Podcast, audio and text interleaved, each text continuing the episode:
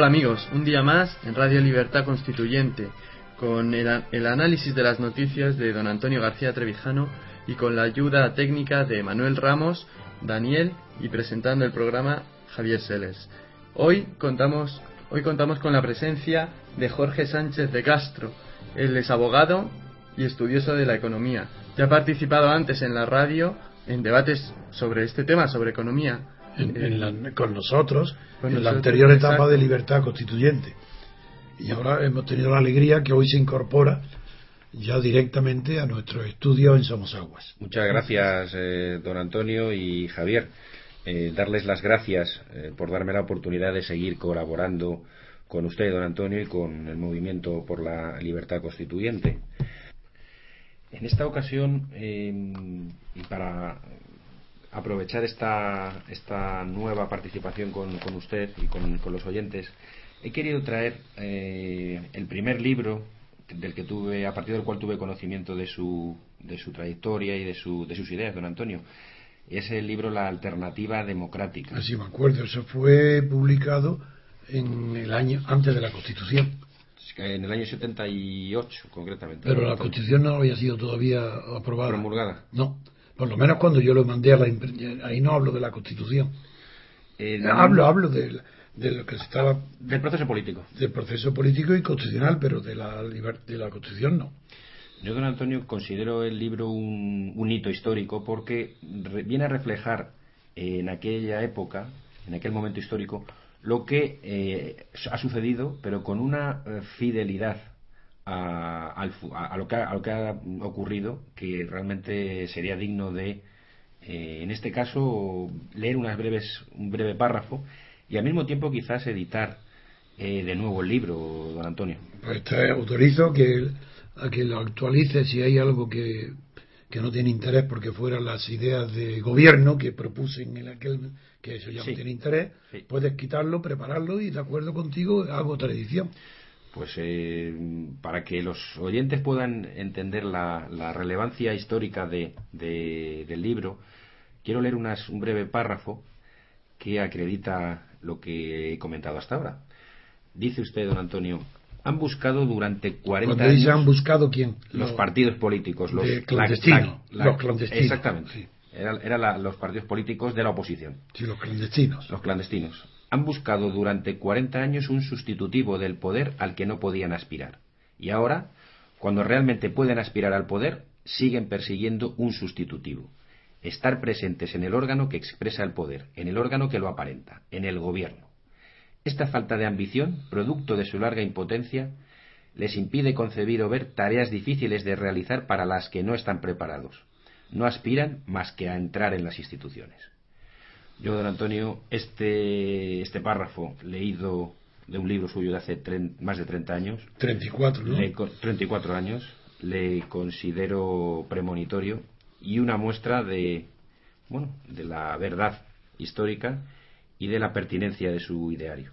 Y bueno, por tanto, muy alegre de contar con, de volver a trabajar con usted y felicitarme de que haya podido encontrar este libro que espero y que usted amablemente me ha, me ha solicitado una reflexión. Por ahí creo que será un hito histórico más allá del tiempo. Digo, te lo autorizo y quiero recordar, eh, porque antes una pregunta que me hiciste fuera del programa, y ahora yo la digo dentro del programa, que te extrañaba, ¿cómo podía yo haber visto con tanta claridad 34 años antes la traición?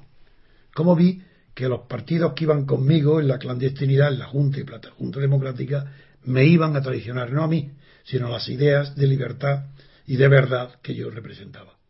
Y, le, he recordado que yo repito con mucha frecuencia una frase que yo la sé, yo soy consciente de lo que esa frase significa desde que era estudiante de bachillerato. Y yo digo, yo conozco a un traidor antes de que él mismo lo sepa, que va a traicionar. Y lo he comparado, por ejemplo, con Cristo y, y San Pedro. Pedro lo va, Cristo le dice, me va a traicionar antes de que el gallo cante tres veces. Cristo sabía que lo iba a traicionar. Eso no es porque fuera Dios, sino, bueno, en la, en la, Biblia está contado como si supiera el futuro.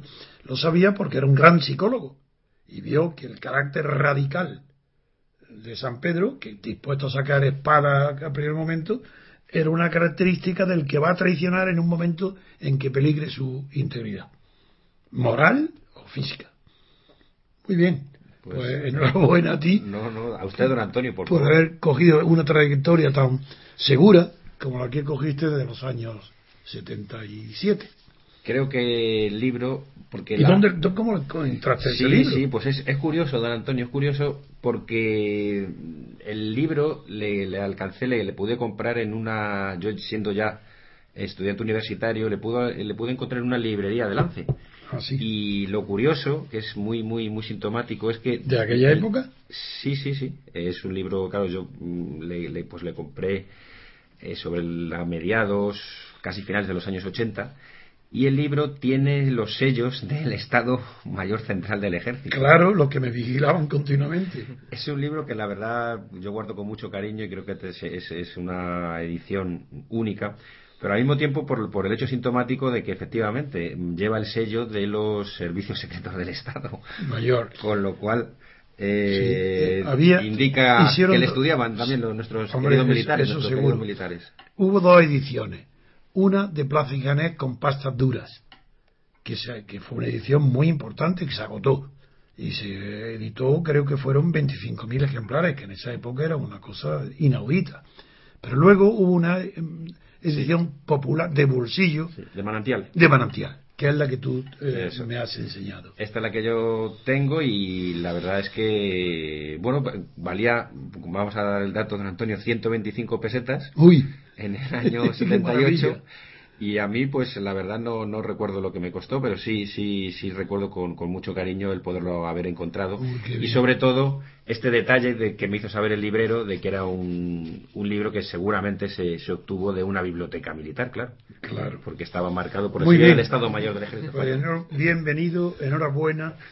Este va a ser la, tu primera asistencia al debate que va a continuar en el futuro eh, y que te siempre participará en los temas que haya de carácter fundamentalmente económico, por tus conocimientos eh, tanto del derecho como de la economía.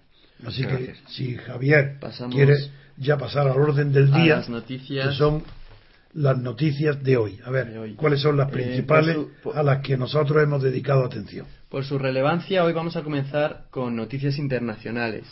La primera de ellas se refiere a Escocia.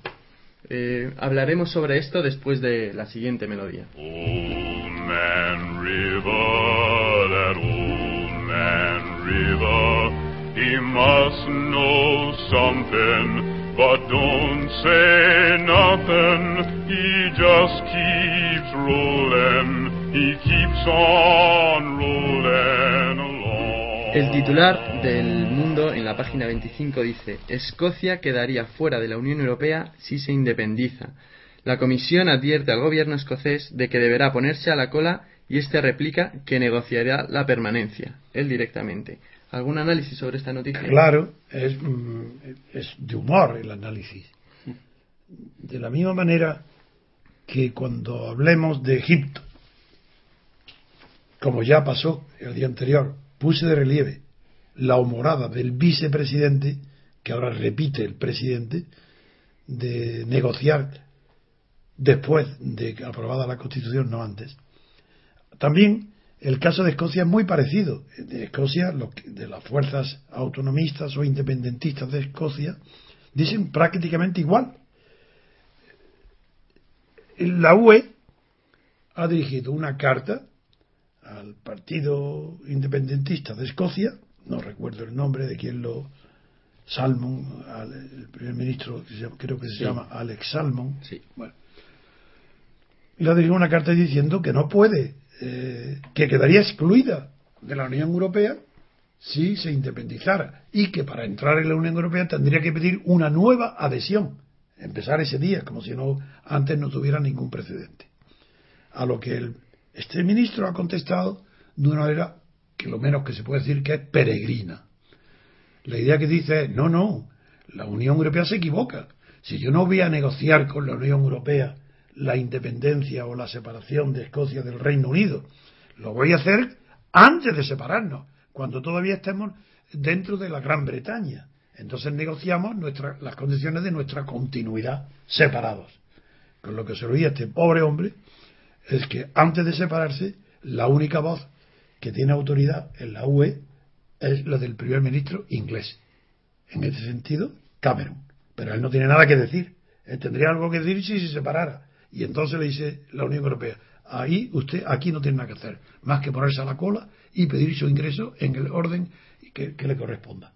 Bien, otro asunto. Al, al hilo, bueno, con respecto a, con referencia a esta noticia, también hemos querido destacar una noticia de opinión que aparece en el, en el país. ¿Qué, ¿Qué dice esa noticia, Jorge? Sí, hay un artículo interesante de José Ignacio Torreblanca, eh, que es un periodista Sí, sí, quiere decir. del país, en donde viene a manifestar la, la oposición realmente firme que hay en el Reino Unido, no solamente en Escocia, Ah, sino en, el- en todo el Reino Unido, a permanecer en las condiciones actuales que en la Unión Europea. sí, Eh, viene a manifestar que mm, el euroescepticismo es generalizado cada vez va creciendo. sí, ante la centralización que Alemania quiere imponer a, a todos los países de la Unión, don Antonio. A través del Banco Europeo, sobre todo, claro.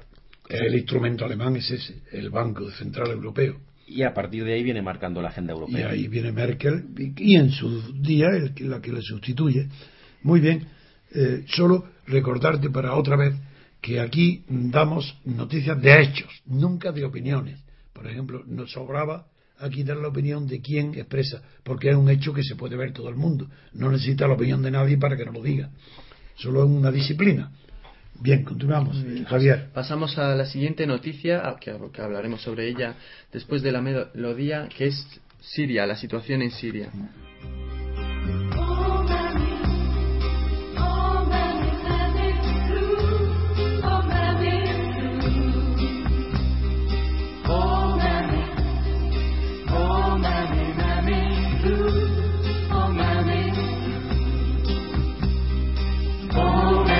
Noticia a la que hacemos referencia ahora es Siria. El mundo titula en la página 24, Reclutas libaneses de la guerra siria. La muerte de jóvenes suníes en el territorio sirio azuza la violencia sectaria en el Líbano. es que, como siempre, los titulares, o como casi siempre, no reflejan la noticia. Aquí dice, la titular dice, reclutas libaneses de la guerra siria. Serán en la guerra siria, yo no he leído, pero ¿cómo va a ser reclutas libaneses de la guerra? Reclutas, pero el reclutado es uno que, que ingresa en algún sitio. Entonces será en la guerra, no de la guerra. Reclutas libaneses, no tiene sentido, no lo comprendo y ya no quiero leer el artículo, no me interesa. Bueno, pues se habla sobre, sobre el conflicto en Siria, también sobre la incógnita del, del arsenal químico. No se sabe si hay armas químicas o no en el No país. se sabe qué hay, lo que no se sabe es la cantidad Bueno, y, la, ni- cla- ni- y la calidad. Ni dónde están. Ni dónde están, eso es.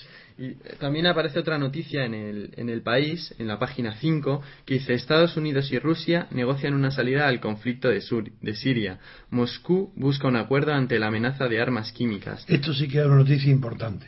Viene una fotografía, la noticia, eh, porque es la primera vez que Rusia se presta a negociar con Estados Unidos eh, la salida al conflicto de Siria. Viene una fotografía de Hillary Clinton en la reunión del- de, de la o- Organización para la Seguridad y Cooperación Europea. en Dublín. Exactamente. La Unión Dublín de la de Seguridad Europea.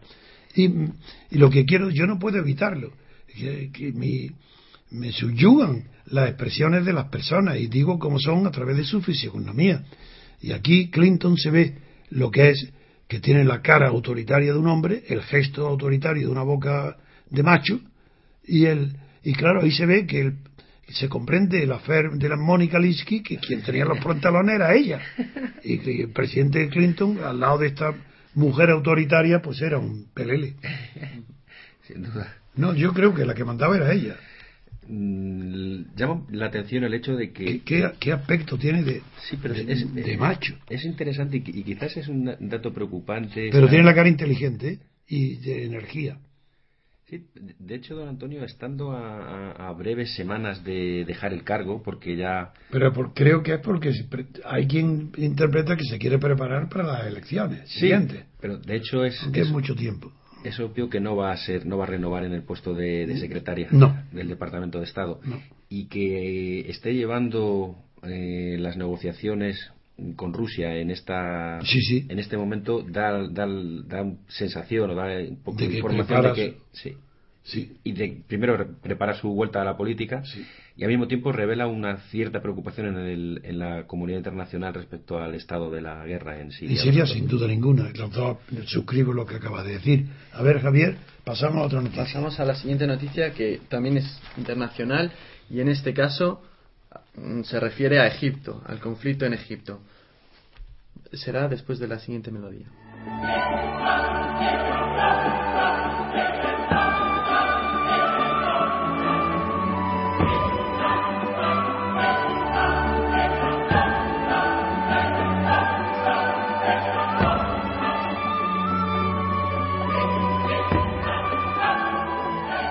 Como decía, las- las- la noticia que vamos a analizar ahora hace referencia a Egipto. Eh, titula El Mundo en su primera página. Mursi llama al diálogo, diálogo entre comillas, con los tanques en la calle y mantiene su referéndum. Un- ¿Algún comentario sobre, sobre esta Sí, noticia? eh, Sobre, bueno, sobre, sobre el no, titular. No, el titular seguro. El es que no falla, sí que el mundo es, bueno, y todos los periódicos, pero el mundo se lleva la palma. ¿Cómo puede decir llama al diálogo y poner diálogo entre comillas? Quiere decir que no es diálogo. Cuando se pone entre comillas quiere decir que es otra voz. Y como España está tan llena de sinónimos, esto indica que cuando se pone comillas es porque no se tiene conocimiento del vocabulario español, del idioma. Y se ponen, es más, recordarán, y yo se lo recuerdo a los oyentes, la costumbre tan horrible de que en la televisión y en las conversaciones diarias entre personas que se conocen, cuando quieren a una palabra darle un sentido distinto del que tiene, levantan los dos brazos, se ponen a la altura de cada oreja y con los dos dedos hacen el movimiento como si estuvieran poniendo comillas a su propia cabeza. Porque no es otra cosa. Y evidentemente son descerebrados los que hacen ese gesto de poner, ponerse comillas al lado de las orejas. Bueno, pues es verdad. Primero, ¿qué, es esto? En vez de llamar, sería Mursi, eh, convoca, eh, no sé qué diálogo, porque llama al diálogo. Si no dice con quién, ¿qué diálogo hay ahí? Dice, llama al diálogo con los tanques en la calle y mantiene su referéndum. Es decir, que llama al diálogo con los tanques. Pero bueno, no, no comprendéis que esto es absurdo, que es una ignorancia absoluta del idioma. Llama al diálogo, entre comillas, que ya por tanto no es diálogo, con los tanques. Sí, pero van a hablar con los tanques. Absolutamente, el diálogo. Con los y, lo- tanques de la y- y- y parece, parece que, que- que sí, que, es- que- Y la realidad es que no es Mursi el que llama al diálogo con los tanques, sino que Mursi quiere dialogar con los tanques, él utilizando los tanques en lugar de la palabra. Bien. Hay, hay un titular muy parecido en, en la página 3 del país que dice Morsi llama al diálogo pero no cede. El presidente egipcio mantiene su proyecto constitucional y, y el contestado decreto Bueno, por que lo, le menos, otorga por lo menos Mundo se distingue del país en que ha puesto entre comillas diálogo, porque ¿cómo puede ser un diálogo Morsi eh, con la multitud? En este tema sí que he de decir por qué es la tensión actual tan grave en, en, en Egipto. Recordaréis todos la caída de Mubarak, sostenido por el ejército. Se acabó el dictador apoyado por el ejército. Vienen el resultado de la revuelta de la Plaza Tarik, además de la destitución de Mubarak y de sus condenas posteriores, viene un nuevo periodo, se abre un nuevo periodo en el que son protagonistas los hermanos musulmanes, que imponen el Islam eh, radical, como los islamistas radicales. Y los hermanos musulmanes, que estaban prácticamente en la oposición casi clandestina, se convierten en nuevos dictadores. Y ahora resulta que, lo que las manifestaciones que estamos viendo en la televisión y otra vez las convocatorias en la Plaza Tarik, pues son contra una nueva dictadura, la de los hermanos musulmanes. Y Mursi llama a qué? ¿Quiere dialogar? Pues a este sentido, recuerdo lo que dije ya ayer o antes de ayer, no recuerdo. No, no, no sé si, pero ya dije que el vicepresidente dijo que querían dialogar, que estaba dispuesto al diálogo, pero con todos los puntos que habían, que eran el objetivo de las manifestaciones públicas y concentraciones contra el gobierno de Morsi. Pero añadió, claro que estamos dispuestos a dialogar, pero a condición que este diálogo se comience después de estar aprobada la- el por referéndum la Constitución, que es justamente el motivo del conflicto. Pues Morsi ha venido a decir igual, una tomadura de pelo. Bueno, Antonio, querría traer a colación respecto a esta pregunta a un libro y a un autor muy querido por usted, a, a Guglielmo Ferrero. Así, el historiador italiano tan, tan inteligente. Mm, Yo creo que el, el problema que tiene Mursi es que es la falta de legitimidad. Él Claro. utiliza los tanques Claro. porque se siente inseguro. Pero todos los dictadores, todos los, no solo los dictadores, todo poder no, no de origen democrático se siente siempre inseguro. El enemigo del, del poder no democrático es el pueblo. Pero el pueblo no lo sabe, que es enemigo. Y porque generalmente el pueblo está acostumbrado a adular al poder, sea el que sea. Ya los, egip- los, egiptos, los egipcios han demostrado un gran valor para derribar a Mubarak. Y ahora lo están demostrando también contra el poder de Mursi, que ha dictado él un decreto en virtud del cual sus decisiones son inapelables, en el sentido literal de la palabra, porque se utiliza inapelable. Inapelable quiere decir que no admite recursos, que no admite apelación a otra instancia. ¿Cómo va a aprobarlo el pueblo? Entonces yo admiro, admiro y protejo desde la opinión española a los manifestantes actuales de la Plaza Tarik que buscan la democracia, aunque es verdad que no saben cómo conseguirla. Porque en el pensamiento del Islam no hay eh, una elaboración que haga posible la combinación de Islam con democracia. Por eso hoy la protesta está fundamental- fundamentalmente dirigida contra Morsi por los ateos o por otras religiones, por los laicos, eh, laicos y otras religiones como los coptos o otras versiones más flexibles de, del Islam. Esa es la razón. Pero como ya eh, creo que la noticia es muy importante y está bien comentada por nosotros que, que, que, que- los titulares del país, por ejemplo, que ya- que destaca que siete personas han muerto ya en esta batalla y que eh, y que han dimitido ya ocho asesores del presidente y de su partido en estos días de las manifestaciones y mientras Morsi continúa mintiendo, diciendo que se reunirá con la oposición para buscar soluciones. No es verdad. Lo que va a buscar es engañarlos, tranquilizarlos, que se vayan de la plaza, porque sabe que el principal enemigo de la libertad es el cansancio del pueblo, que no tiene la constancia de perseguirla. La puede perseguir un día o dos, y si no lo tiene, se disuelve como un azucarillo. Ese es el problema de España y también de otros países. Sí, quizá bu- buscar la, la legitimidad. Y desde luego, aunque el país siga queriendo tener la buena voluntad de insinuar que Morsi parece dispuesto a revisar su decreto, lo que le llama decretazo, que era el decreto inapelable, yo no lo creo. Yo creo porque nadie que está en el poder, de forma no elegida, de forma no democrática, está dispuesto a negociar con nadie para disminuir su poder. Eso yo no lo he visto nunca en ninguna parte. Ni en Franco ni después de Franco. Que la Constitución de español ahí lo tenemos. Quieren reformar la Constitución a ver si es para disminuir el poder de los partidos. Hasta ahí hemos llegado. Eso no lo hará ninguno. Yo no he visto en la historia no hay ejemplo de un poder que se limita a sí mismo. Para eso está Montesquieu, diciendo que un poder solo se limita por otro poder contrario, que lo frene. Pero quizá también, don Antonio, se niegan a compartir el poder o a, reducirle en base a, a una ilegitimidad que ellos sienten interna, que si ceden el poder pueden ser eliminados del mismo. Hombre, algunos se agarran por supervivencia, otros otros se agarran eh, como a veces el chiste que yo cuento de un pueblo, de que lo presencié yo en Alcañiz, en Teruel, el chulo del pueblo, que desafía a todos los demás a ver quién se atreve con él, que, porque quiere tener el control de las mujeres. Y hay uno que se atreve y sale, y dice, pues ven para acá. Lo pone a su lado a ver quién se atreve ahora con los dos. Esa es la táctica de los dictadores cuando no tienen suficiente poder para imponerse ellos mismos. Buscan aliados para quitarle fuerza al enemigo y aumentar la propia. Exacto. Pues después del análisis de esta noticia vamos a pasar a la siguiente que hace referencia a Italia, al- a, la situación de Ita- a la situación política de Italia. Lo haremos después de escuchar esta, esta melodía.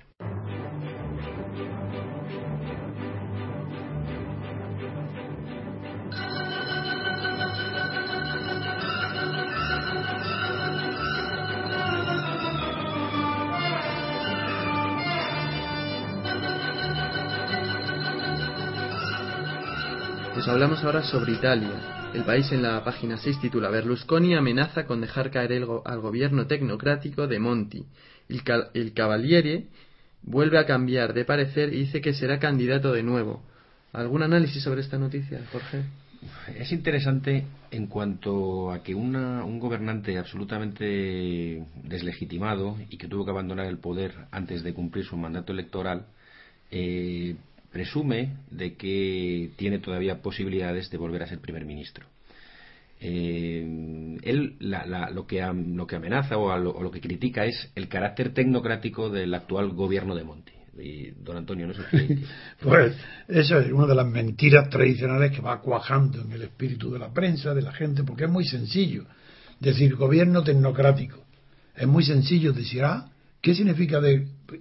Lo que significa gobierno tecnocrático no es gobierno técnico, porque todos los gobiernos tienen que ser técnicos, si no sería un- una locura. Un gobernante que no conozca si es un ministro de Agricultura o no conozca la siderurgia y gobierno, eso es imposible. Todos los gobiernos utilizan medidas técnicas al servicio de la política que ellos defiendan. Y la política siempre es conquista y conservación del poder, no es otra cosa.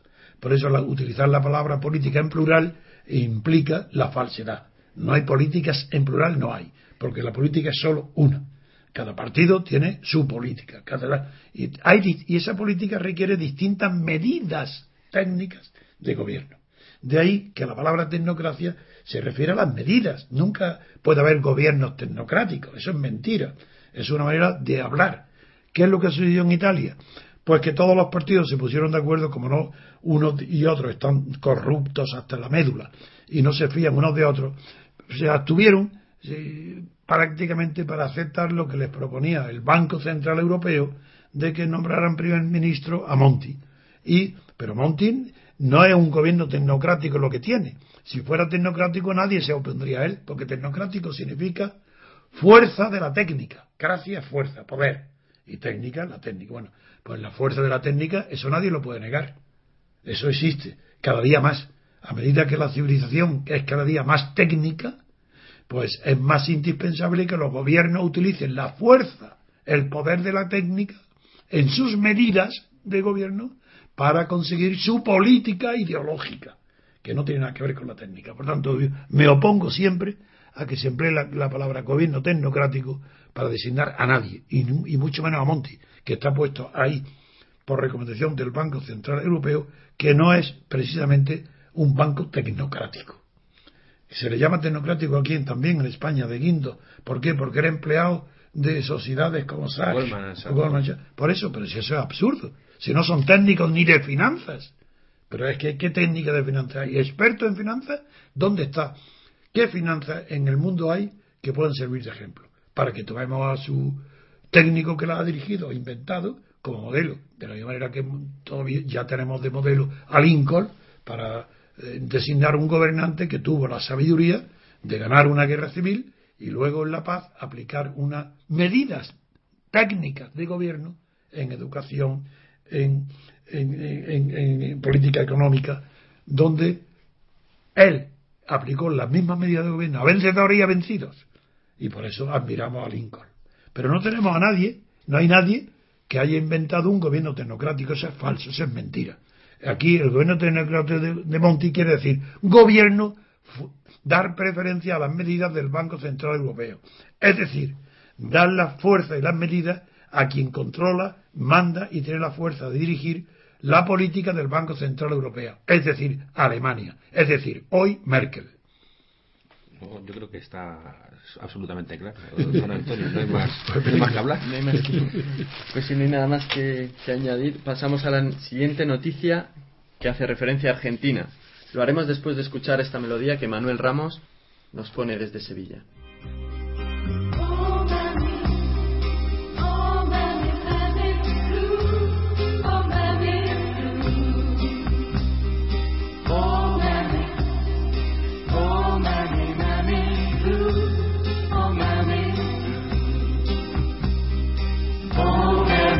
Pasamos entonces a la siguiente noticia que, como decía, hace referencia a Argentina.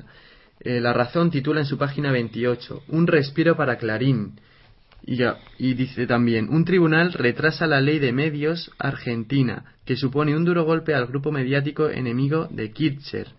¿Algún, algún Bueno, análisis sobre como, este? como siempre, antes de análisis ninguno, eh, la crítica al periódico La razón. La Razón, que pone un titular de escándalo. El- ¿Qué dice el titular para que sea de escándalo? Pues dice, en grandes letras, un respiro para Clarín. Clarín es el periódico más importante de Argentina. Y dice, un tribunal retrasa, aunque lo digo para que el, el lector lo comprenda, retrasa la aplicación de la ley de medios de Argentina y ese retraso, ese retraso dice, dice la razón que ese retraso supone un duro golpe al grupo mediático enemigo de la presidenta Kirchner, de la jefe del Estado. Es decir, re- lo que un respiro para Clarín significa que le dan un duro golpe a Clarín. Así, Clarín está respirando porque le están dando un duro golpe como enemigo de Kirchner. Ese es el periódico La Razón. Ahora, el, el resto, pues ya sabéis lo que es, o si no lo recuerdo. Es que el, eh, Kirchner, que está la señora Kirchner, la esposa de Kirchner, mm, quiere someter, limitar, amordazar a la libertad de expresión del principal periódico de Argentina que se opone al peronismo. Y esta señora, que nos dirán sus antecedentes si los conoce bien, Sí, don, don Antonio, lo, lo- lo sintomático de la presidenta, haciendo, trayendo ahora su comentario sobre, sobre los traidores, la presidenta fue montonera en su juventud, con lo cual mm, prueba, prueba, prueba, prueba sin duda que es una, es una auténtica traidora. Así es, La radicalidad la radicalidad lleva de suyo- lleva la, lleva la traición. en esa- pre- prefigura la traición. y también me has dicho antes de entrar esto, viendo la foto, que era muy guapa. Sí, la presidenta es bastante más guapa que la. Aunque nuestras oyentes no tienen por qué enfadarse por este comentario No, no importa, masculino, no importa. pero sí es mucho más eh, guapa, más, más bella que la de- secretaria de Estado norteamericana. la Hillary Clinton. No, sin embargo, no, no. Eh, Las facciones de Hillary Clinton, aunque se han endurecido, y el peinado hacia atrás, con las sienes al descubierto como un hombre, le da ese aspecto viril, sin embargo, sus facciones, ella es más guapa que esta. Esta es primero muy pequeña, es demasiado pequeña. Y segundo, su cara está completamente deformada por el Botox. Tiene, está operada hasta las pestañas. No es que esté porque pestañas pestizas, es que está operado todo. Y tiene los brazos muy cortos, es demasiado. No, no, es, para mí es grotesca. La presidenta montonera y traidora. Sí, sí, eso es. Así que ya está bien eh, y que pasamos a otra noticia. ya, la- no, la, la- la- A no ser ya hemos terminado, ya hemos terminado realmente la, la, el análisis la de revisión internacional. Sí. Pues venga, pasamos a lo nacional ya. Muy bien. El, el- únicamente, don Antonio, que como resumen de, de todas las noticias analizadas, sería interesante llamar la atención sobre las circunstancias eh, británicas, concretamente que Escocia quiere separarse Ah. de, de- Ah, de sí. Gran Bretaña Y es- y ah, Gran sí. Bretaña quiere separarse de, De la Unión Europea. don. Ah, sí. Yo creo que como resumen es un proceso de desintegración que No, el, no, el que- ejemplo británico Es gracioso, demuestra. sí, de las contradicciones. Es y la- curioso, don Antonio. Sí, sí, es anecdótico, Es pero anecdótico. gracioso. Y Escocia quedarse en la Unión Europea. Eh, y y que- Y al mismo tiempo Escocia negociar la permanencia. No, y por eso ha dicho, él, probablemente por eso el primer ministro, no, sí, el jefe del gobierno autónomo, Salmon. Sa- Salmon, ha dicho que quiere negociar estando dentro con el Reino Unido. Luego, que si se sale el Reino Unido, eso no es cosa suya, él se queda. Por tanto, don Antonio, más que un análisis de política internacional, parece un análisis de comedia internacional. Y de política española, porque Cataluña eh, y el resto de España están prácticamente en una posición parecida. El ridículo de Artur Mas, Jordi Puyol, desde el punto de vista intelectual, sentimental e histórico, no tiene nombre, no tiene parangón. Es el ridículo mayor que están- pueden hacer unas personas. Son payasos de la historia. Son porque no juegan el juego de la historia. Por eso son payasos. Están en el circo de la historia. Sí, sí, ¿no? Son aláteres, no están en el centro. Y ellos eligen ese papel. Les gusta ser payasos, pues que lo sean. Pues así terminamos, como, como bien decía don Antonio, las noticias internacionales y pasamos a las Luego, noticias. no, no digas, como bien decía don Antonio, Sí, me- porque me luego te dicen pelota. adulador. Y pelota. y- No, nada, hombre, como bien decía, nada. Como digo bien o Como- mal, eso es de- indiferente. Como decía el otro día, como mal, de- Sí. como mal dice o como mal Eso, exactamente, exactamente eso. Muy Pues bien. con esto vamos a pasar a las noticias nacionales, después de, de esta melodía. Old Man River, that old man River, he must know something, but don't say nothing. He just keeps rolling, he keeps on rolling along. Pues pasamos entonces a las noticias nacionales. Antes de empezar a analizar las noticias del día en España, quería recordar que don Antonio va a dar una conferencia en Valencia, en la Facultad de Geografía e Historia. Sería el- será el día 14. Invitamos a todos los oyentes que, que les sea posible acudir a esta, a esta conferencia, que se acerquen a, a escuchar en directo a, a don Antonio García Trevijano. Eh, con esto vamos a pasar a las noticias nacionales. La primera de ellas habla sobre la Constitución, se refiere a la Constitución. Y es que. eh, A la reforma a de la la, a la Constitución. ¿no? reforma, sí. Quieren. El, mundo titula El PSOE dispuesto a una reforma constitucional que el PP rehuye. Quieren una, eso, reformar una, la Constitución. También el, el, el país titula en la página 10 No hay consenso para otra constitu- constitución. Rajoy advierte de que para reformar la ley fundamental tiene que haber un objetivo claro. Los socialistas denuncian que el PP la vulnera con otras leyes. Eh, por otro lado, hay otro titular también en el país que dice que Rubalcaba quiere proteger la sanidad al nivel de la educación. El PSOE propone elevar la salud a derecho esencial. Pues vale, vaya titular. Al nivel. Es decir, en vez de decir Rubalcaba quiere proteger la sanidad como la educación, dice al nivel de la educación. Pero será como si fueran términos físicos, al nivel de los vasos comunicantes. ¿Qué significa esto al nivel? Nada. Mal el no eh, hablar bien español. Hablarán muy bien el inglés, porque cada vez hay más términos en inglés, pero no saben español.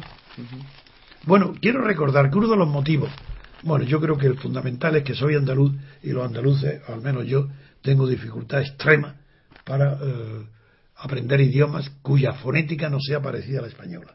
Pero yo puedo aprender el alemán y puedo aprender el italiano. El francés me cuesta un poco trabajo por la pronunciación, pero como estoy casado con una francesa y mis hijos pequeñitos solamente hablaban francés, pues me obligaron, yo el francés lo conozco y leo igual que mi biblioteca, más del 50% de mi biblioteca son libros franceses, lo leo igual que el español.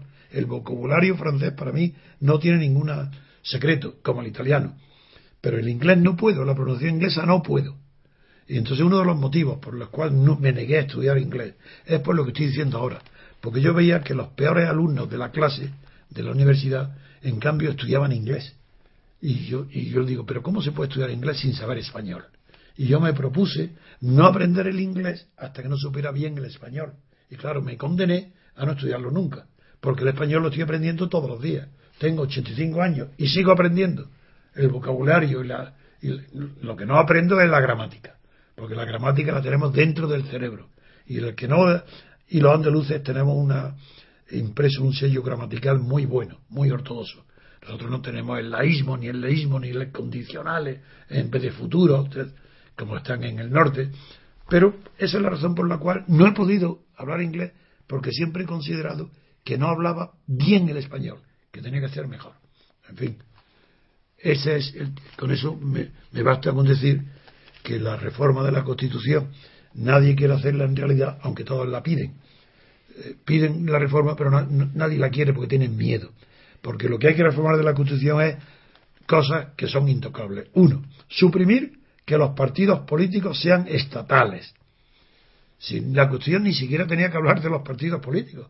Tenía que decir que conforme a la ley de asociaciones, pues pueden nacer partidos, sindicatos, todo lo que quieran. Pero un partido estatal, eso es una contradicción en los términos. Porque el Estado no está partido. Y en cambio está repartido. Eso es otra cosa.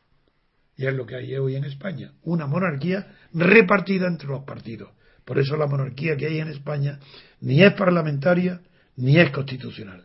Es una monarquía de los partidos. O, si se quiere, con la precisión de la jurisprudencia de Bonn, alemana, después de la Guerra Mundial, es una que hablaba de los estados eh, de partido, en, es- en este caso en España, sería una monarquía de partidos. Muy bien, muchas gracias por su análisis. Pasamos... No digan muy bien, que entonces te dicen que madulas, hombre. Di muy mal. Y ya están tranquilos, hombre. No, pero es cierto que es una como una forma de expresión, don Antonio. Sí, pero es que yo, pero claro que es correcto decir muy bien, porque además ah, es que Sí, pero- decir muy bien, eh, le- yo sé, él lo, lo que está haciendo es terminando su tarea. Claro. Dice muy bien, ahora pasa otra cosa. formal. Pero los que no lo oyen contenido. con mala fe pretenden que todo el que está a mi lado me adula, que si no me adula terminaría en un día, que yo quiero la adulación. De todas las formas, don Antonio me va, me va a permitir, Sí, respecto, todo. respecto a, a las formas, eh, yo soy muy, muy firme partidario de, de evitar el tuteo. Ah, también, hombre, pues ahí, muy- sí, y, y le, y le voy a explicar. Yo Sí, creo que hay no, una política en tiene las formas. razón, la, tiene formas tienen una política. Yo creo, don Antonio, que si, por ejemplo, se hubiera respetado las formas, eh, el problema que ha habido con las participaciones preferentes, los abusos de los bancos, Ah, sí. no se hubiera producido. No, no se hubiera así. No, es- Entonces, sí. yo creo que el, es que no hay educación. el tuteo mm, Permite permite determinada abusos proximidad y de abusos, confianza. Abusos de confianza se llama. Que Sí, sí. No, yo por mi edad, antes no me gustaba decir, no, no me hablo de usted. Pero ahora por mi edad, mm, considero que es lo natural. Que las personas me hablen a mí de usted y que yo hable de tú, Sí. el más joven. Y yo creo que, que les gusta a ellos y a mí también. Yo creo que es. eh, Pero claro, llamarme don Antonio, si eso es adulación, pues me encanta ser adulado. Llamarme don Antonio, que me gusta. De acuerdo. Sí, seguiremos haciéndolo, por supuesto. Con, con esto vamos a pasar a la siguiente noticia que se refiere también a la Constitución, a la celebración de la Constitución en las calles. Lo haremos después de, de esta melodía.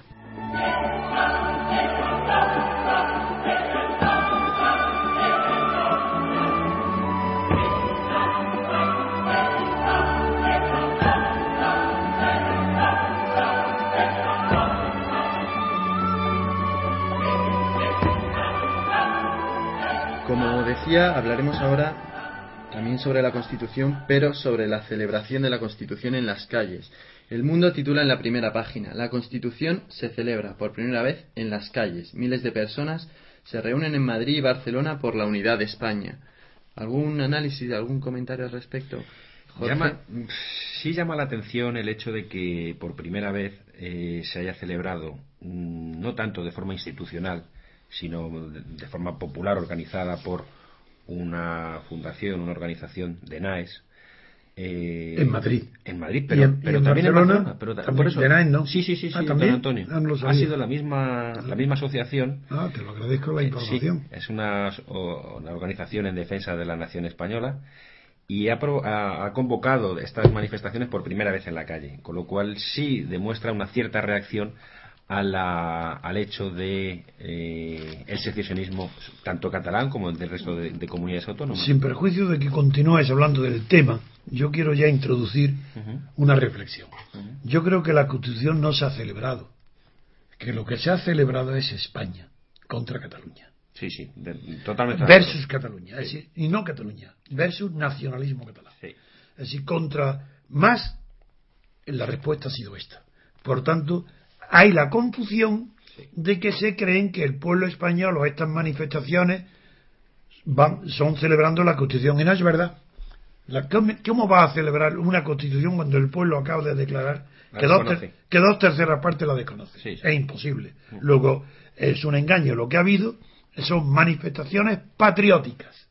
Y a ese respecto yo quiero introducir una reflexión propia mía. Bueno, todas las reflexiones son propias cuando son auténticas. Si no, no hay reflexión. Lo que hay es repetición de algo que has oído en otro lado. Mi reflexión este- en esta cuestión es la siguiente. A mí me parece muy bien el sentimiento patriótico. Pero igual que me pasa con el sentimiento amoroso, tengo pudor de expresarlo. Ni expreso mi amor por una mujer, ni expreso mi amor por mi patria, porque se sobreentiende. Eso es, por pudor no lo expreso. Pero ¿cuándo se debe expresar? ¿Nunca? No. Se puede expresar, por ejemplo, en una guerra civil. Si alguien quiere dividir a España en la guerra, si son, si no se ponen en discusión los objetivos territoriales, tampoco hay que expresar el patriotismo, sino los valores de la libertad. Pero si algún partido, como sucede en este caso, algunos partidos en el País Vasco y en Cataluña, ponen en tela de juicio y quieren y expresan odio hacia la unidad de España, odio hacia la unidad del territorio, ahí sí hay una obligación de manifestar el sentimiento, porque ahí ya no está en juego el pudor.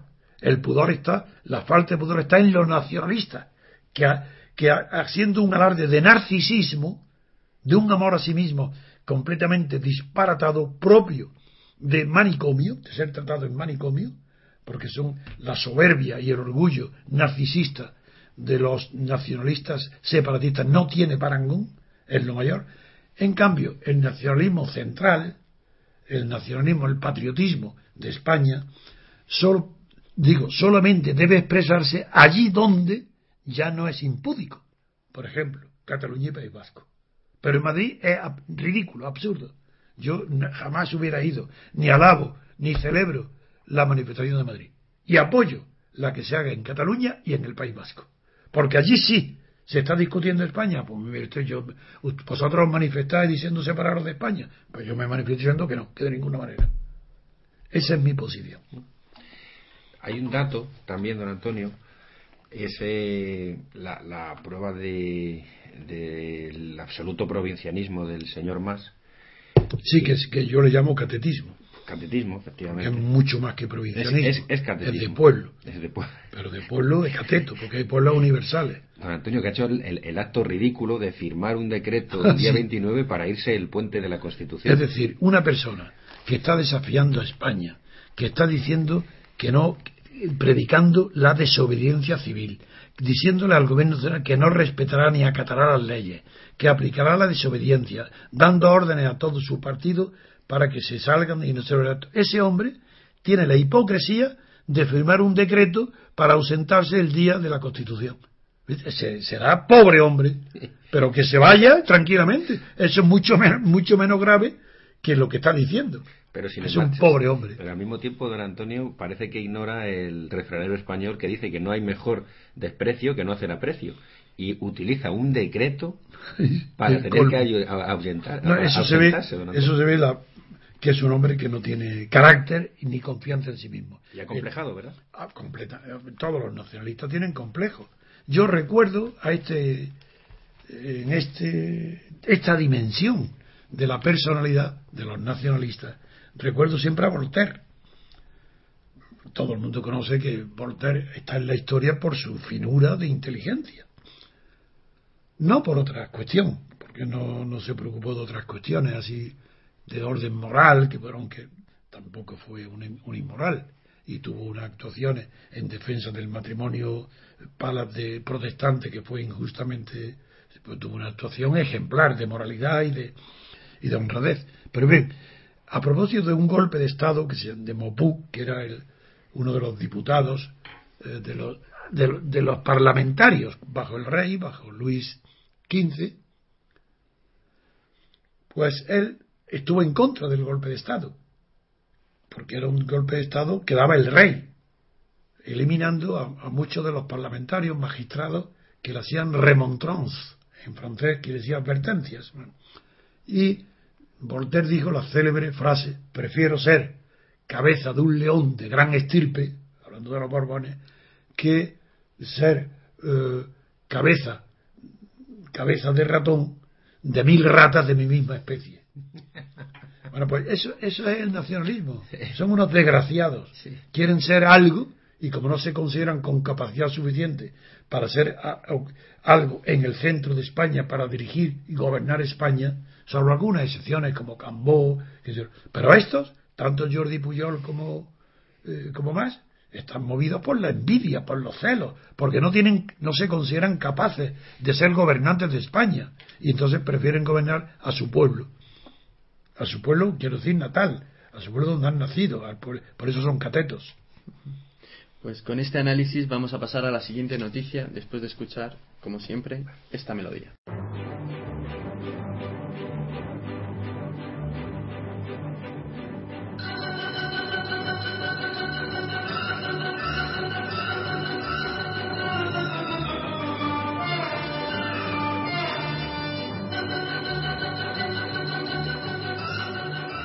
Hablaremos ahora sobre la reforma Bert, que el país titula en, su en la portada. La reforma de Bert estimula a los centros públicos a competir entre sí. Tú lo has dicho mejor, porque la reforma no se dice la reforma de ver, porque una de dos.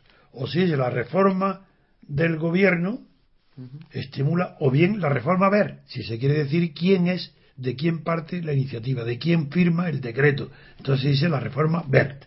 Pero si dice la reforma de ver, ya está mal, porque le está atribuyendo una personalidad que no tiene. Él es un miembro del gobierno y la ley lleva el nombre de quien la propone, nada más. Pero el, re- el responsable es el gobierno, no es él. No es el Entre otras individuo. razones, porque todo el mundo sabe que todas las medidas de gobierno son, los ministros son solidarios. Pues esta, esta medida eh, plantea establecer rankings y dar recursos por resultados. Ranking, aunque es una palabra inglesa, significa escala, eh, un, eh, escalafón de mérito, de, y, y- y- y- y otorgar subvenciones por los resultados. La medida es peligrosa, porque conociendo la falta de moralidad pública, no existiendo en España hoy valores de gran trascendencia, en la escala de valores está muy bajo.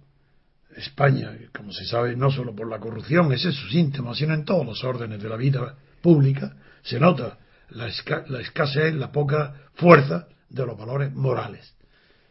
Con eso, esta reforma BERT puede producir el efecto contrario del que persigue. Lo que persigue es establecer una competencia entre los centros educativos para que, según los resultados de los alumnos y según la clasificación que obtengan, recibir la ayuda a las subvenciones del Estado. La idea es buena, pero ¿qué es lo que es malo? Que como no hay una moral sustantiva que sostenga esa idea, los centros educativos, que como están eh, dentro del, clima de corrupción general de orden moral, eh, tenderán a dar aprobados al mayor número posible de alumnos, aunque no se lo merezcan, para tener los resultados, según resultados extraordinarios, y obtener mayores subvenciones. Las, me ha preguntado antes de, en la pausa, me ha preguntado Jorge que qué medida puede adoptarse. Pues digo, son difíciles. Y desde luego todas pasan por una supervisión del Estado, del público. Que haya supervisores que vigilen y establezcan y comparen y vean la probidad, la equidad o la justicia de los exámenes y de los resultados y de los aprobados que den estos centros educativos. Sí, don Antonio no sabe que yo soy partidario de introducir competencia en los servicios públicos. Claro, como está en Estados Unidos, Sí. y en Inglaterra y en Sí. algún otro, en Chile creo que también, esta medida de, de competencia Sí. entre los centros educativos. Pero es cierto que. Pero hay un peligro, sí, claro. Sí, eso es ine- y- sí, evitable, como ha, como ha supuesto, a través de un sistema de, intervención externa. Muy bien. Pues pasamos entonces a la siguiente noticia que habla sobre Montoro. Las noticias no hablan. Se refiere Lo a Montoro. repito, sí, Se refiere a Montoro. eso. Eh, lo haremos después de escuchar esta melodía. El país titula en su portada, en su primera página, Montoro redobla las- la amenaza a las autonomías que incumplan el déficit. Hacienda sostiene que Andalucía y Cataluña ya se han desviado del límite. El gobierno advierte de que puede sancionar o intervenir comunidades. Continúa esta noticia en la página 9 del mismo diario. Dice Montoro, amen- eh, amenaza a las autonomías, como ya he dicho, y Guindos espera que Europa admita el esfuerzo y relaje las exigencias. Bueno, antes de darle la palabra, aunque yo no tengo que darla, él se la puede tomar cuando quiera, pero digo por orden, pero no importa. A Jorge, quiero hacer una pequeñísima observación sobre Guindos. Guindos cree que no le van a exigir, el eh, que Europa, el Banco Central Europeo, no va a exigir el cumplimiento del déficit y que se van a contentar eh, con aprobar el esfuerzo que para Guindos ha realizado con objeto de acercarse a esa meta del el objetivo déficit. Sin embargo, y para eso habla que estarán contentos de que han cumplido los deberes. La frase cumplir los deberes está en boca de todos los periódicos continuamente. Y es una, es una frase que a mí me, indigna y me, más que me indigna, veo la poca calidad mental de los que utilizan la palabra cumplir los deberes. Si hay que cumplir deberes es porque los deberes están impuestos por otro. Primer punto. Si un político, una, un gobierno que presume de cumplir los deberes, ¿pero qué deberes? ¿Quién se los impone? ¿El Banco Central Europeo? ¿Quién? Merkel, los alemanes. Muy bien que lo digan.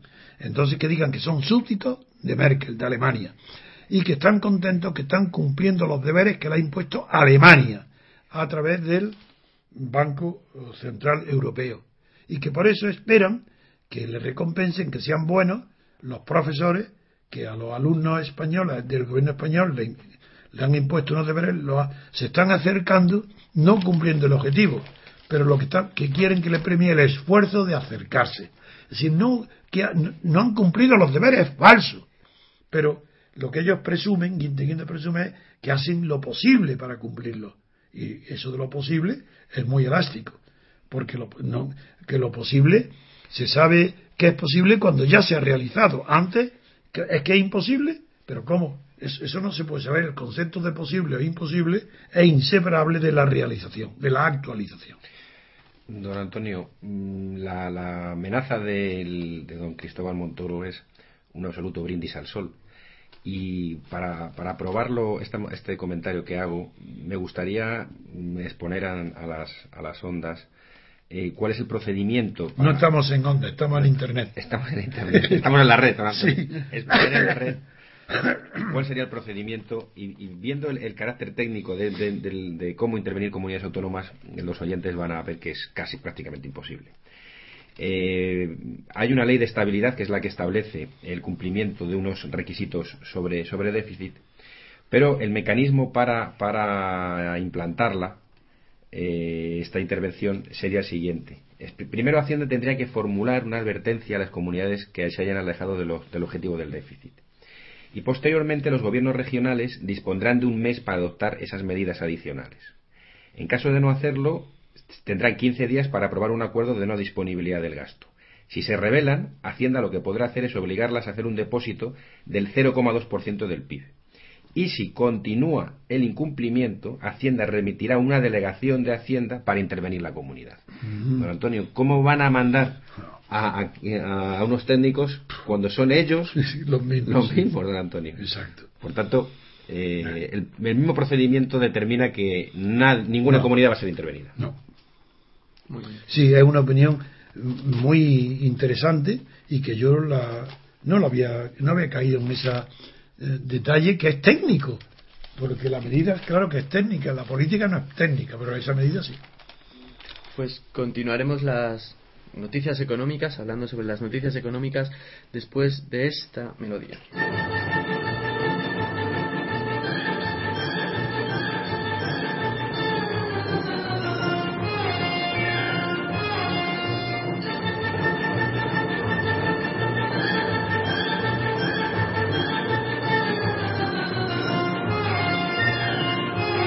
Para el análisis de las noticias económicas doy paso a Jorge Sánchez que hablará sobre ellas. Gracias, Javier. Eh, respecto a las noticias económicas, eh, la, la más relevante quizá fue la rueda de prensa que el presidente Draghi, el, presidente del, del- Banco Central Europeo, dio ayer después de la reunión eh, mensual del BCE.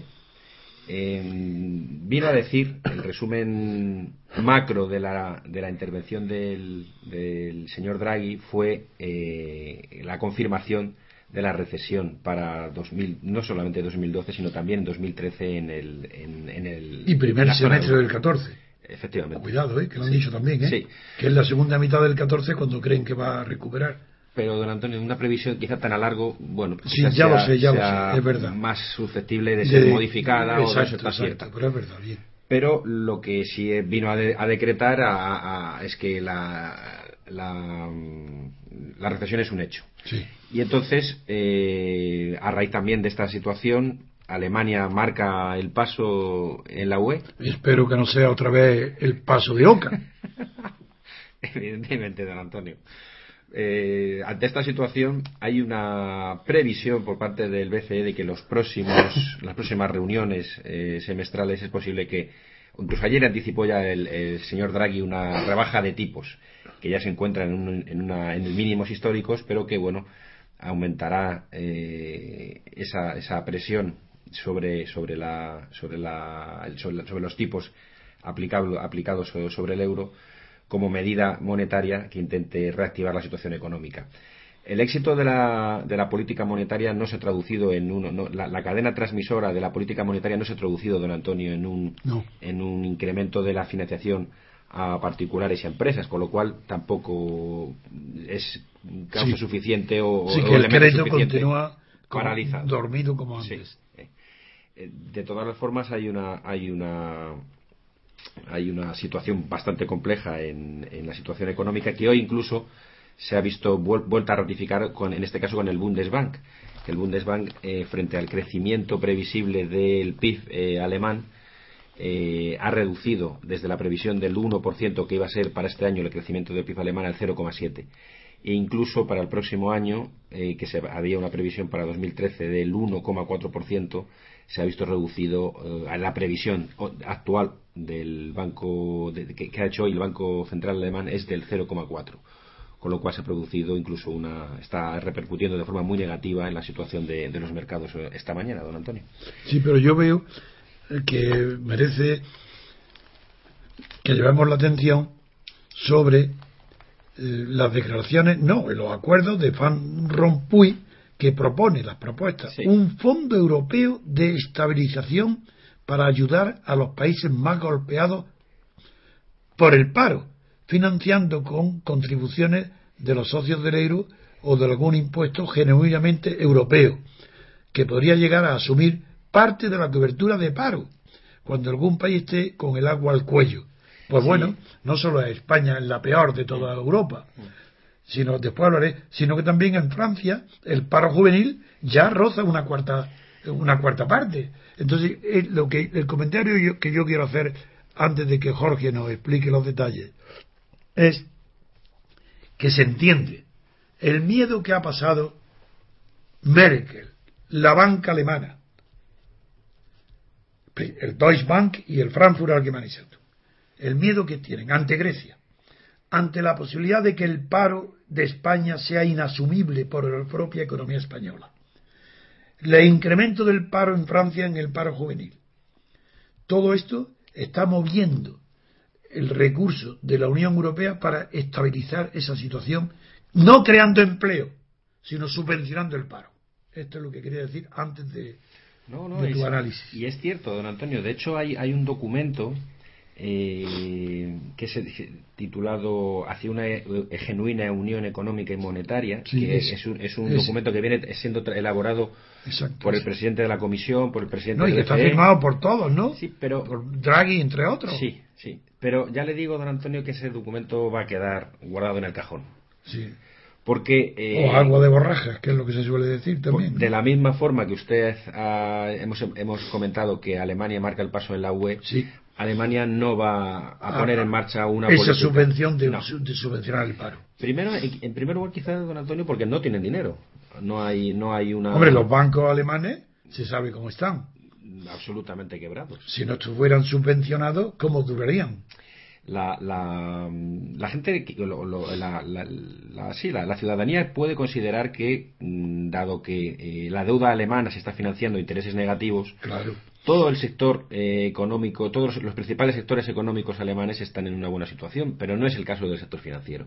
No. El sector financiero está muy expuesto a la deuda soberana y a la deuda. eh, Desde que financió la expansión de la Alemania Oriental y los países vecinos, Grecia y Polonia, to- todos los países, in- pero incluidos también los nuestros, don, don Antonio. incluso España. Sí, porque eh, los, los bancos alemanes han Tienen comprometido en España. Sí, sí, por ejemplo con, los, con las cajas de ahorros.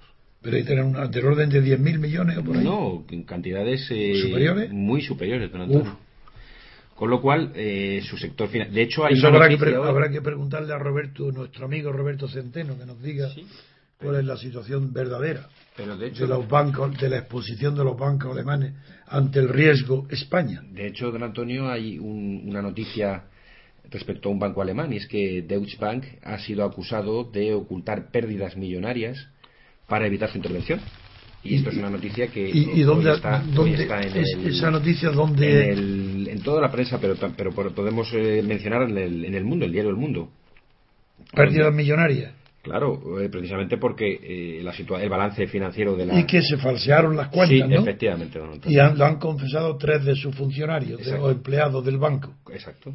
Es gravísimo. Con lo cual, esto demuestra Gravísimo. que la, la, la situación... Y esa noticia viene bien recogida en el diario El Mundo. Sí, efectivamente. En la página, concretamente en la página 31. Muy bien. Con lo cual, eh, la- ¿Eh? Digo muy bien y no te estoy adulando. Con lo cual... Bueno, eh, creo yo que no te adulo, no lo sé. mm, Bueno, no, Sabe no, no, nos respetamos. Nos respetamos, ¿verdad? Como a todo el mundo. Y entonces el- la situación económica sigue estando muy mal, con unas, con unas previsiones a corto nada, nada halagüeñas, sino todo lo contrario, y con un, fond- un- con un banco monetario, con un, con un banco central europeo que está intentando mantener eh, la credibilidad del euro, pero no quizás quizás se pueda volver a, a- en los próximos meses a oír sobre la duda sobre la supervivencia del euro, don Antonio. Pues muy bien, venga, vamos, seguimos. Con esto vamos a pasar entonces a, a finalizar el programa con la sonrisa del día. A ver qué noticia seleccionado para que no que sea bonita. Lo, lo diremos después de oír la melodía, De acuerdo, don Antonio. muy bien.